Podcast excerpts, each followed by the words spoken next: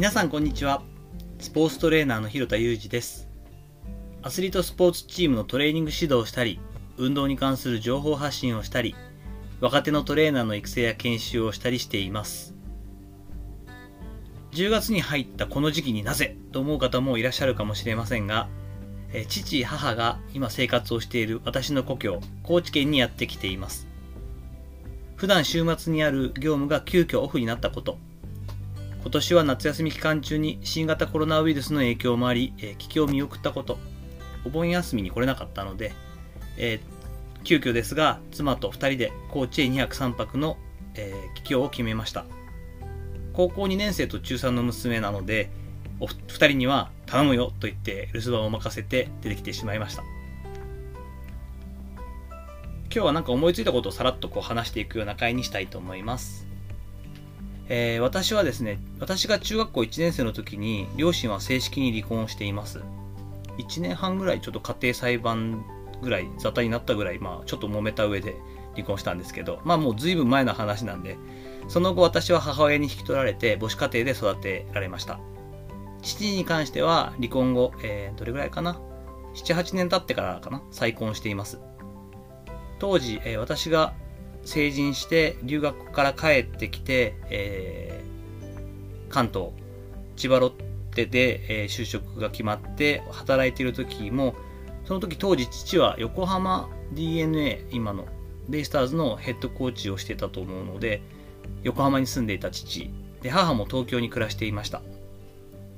で多分2010年か11年頃に父親は、えー、横浜の仕事が終わって、えー、仕事をの拠点を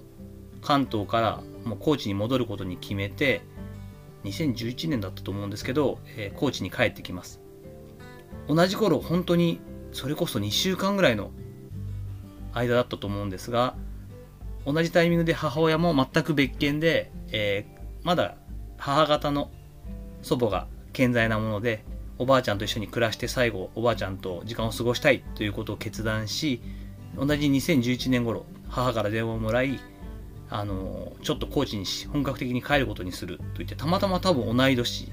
に2人ともそれぞれの理由で高知に戻っています。今回、えー、久しぶりに高知に帰ってきて母親そして、えー、父親私が大好きな愛すべき叔父や親戚の面々とですねどっかに行くという感じの帰郷ではないのでそれぞれゆっくりと話す機会を持てています。改めて今私が感じていることっていうのは家族のつながりややっぱり親子関係の難しさです。どれだけ地位や名誉報酬を手にしようがどれだけ年を重ねようが親子や兄弟血のつながりのある人とのわだかまりやモヤモヤほど自分を悩ませるものってないんですよね、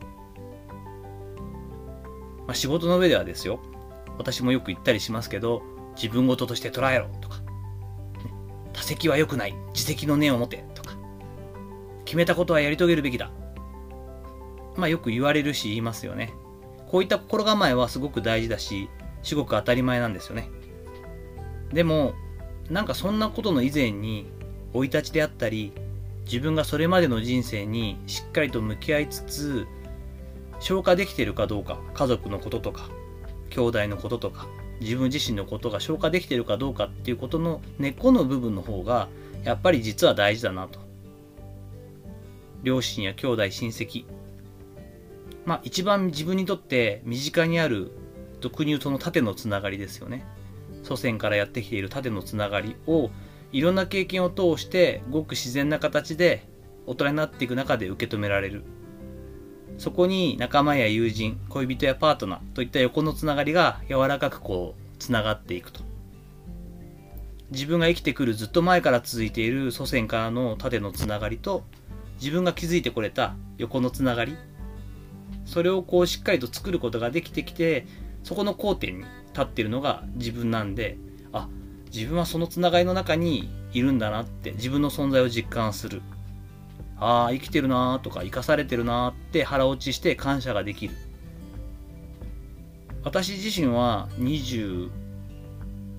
4の時に完璧にこれがパチンとはまって、ああ、父親からも自分は愛されていたし、愛されてるし、許すことができるなと思った瞬間に、もうそんなに怖いものがなくなってから、なくなったんですよね。24の時だったと思っています。それから20年、えー、この状態になれば、ある意味こう無敵です。いろんなことがあったし、その都度まあ、めちゃくちゃ凹んだり落ち込んだり、谷もいっぱいあったんですけど、どんな困難があっても生きていけるんだよなって、こんな状態にさえなってしまえばやっていけるんだよなって今思っています。個人から家族、家族から地域、地域から国、国から世界。少なくとも私にとってはそんな風にしっそんな風に考えていかないとなかなか世の中のことって我がことの意識にならないんですよね。すごい身近に言ったら親になって初めてその子を持つ親の気持ちが分かったし40過ぎてみて初めて40過ぎた中年男性の気持ちも分かったし まあ、まず基本の最小構成である家族のありがたみをかみしめて関東に戻った後も自分の子供たち娘2人にこういった感覚や思いをつなげていけたらいいなと一人の親としてそんな思いに今包まれていますさて答えのない話でしかもいかがだでしょうかって言われても困るんですけど、えー、本日はですね、まあ、縦と横のつながりの交点に生きる自分っていうのに久しぶりにその感覚を思い出して、ああ、やっぱり家族って大事だし難しいし、濃いなと。やっぱり基本の根源というか根っこの部分って家族とか親戚とかそんなとこなんだよなという、まあ、独白みたいな話をさせていただきました。まあ、日曜日ですしね、あの、たまには思いついたことを話すというのもありかなと思って、えー、そんなテーマでお話をさせていただきました。お付き合いいただきありがとうございました。引き続きご質問やご意見などもお待ちしています。